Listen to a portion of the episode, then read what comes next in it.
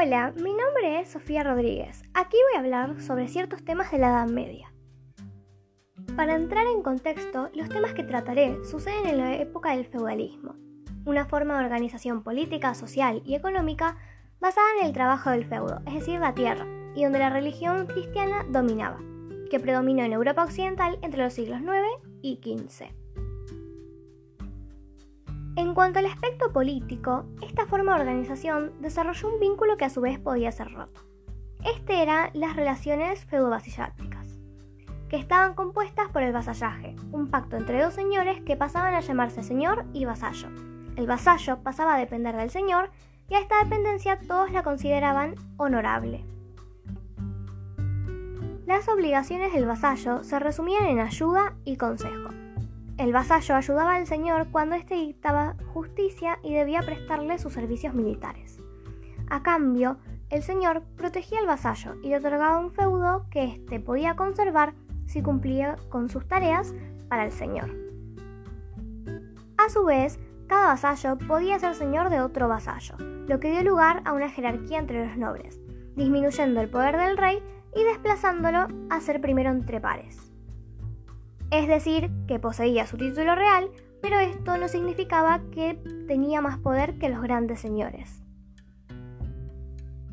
Con respecto a la sociedad, lo que más destacaba era la ley de las tres órdenes. Fue fijada por la Iglesia, considerada sagrada y aceptada por todos. Imponía desde el nacimiento un estamento de los tres distintos, nobles o señores, encargados de luchar por la defensa de la sociedad, miembros de la Iglesia, que rezaban por la salvación de las almas, o campesinos que trabajaban la tierra para poder alimentar a todos.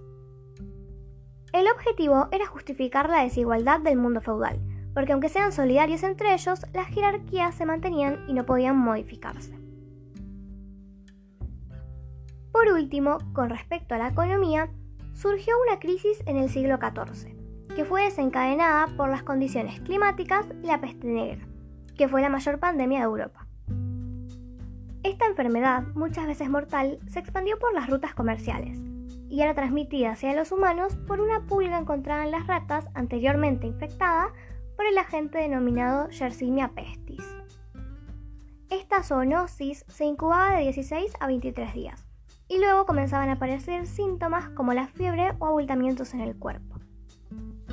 Acababa con la vida del individuo después de 3 o 5 días, ya que ingresaba directamente a la sangre. Si aparecían manchas oscuras en la piel, eran signo de muerte inmediata. Las consecuencias de esto se manifestaron en el descenso de la producción, porque se detuvieron las rutas comerciales y el rendimiento agrario disminuyó, desarrollando hambrunas que acabaron con parte de la población. Y en las tensiones sociales, ya que ocurrieron abusos señoriales, se aumentaron los tributos, se organizaron revueltas campesinas y provocaron a las minorías. Entonces, decimos que esta época fue unida y vuelta de compromisos y obligaciones entre unos y los otros.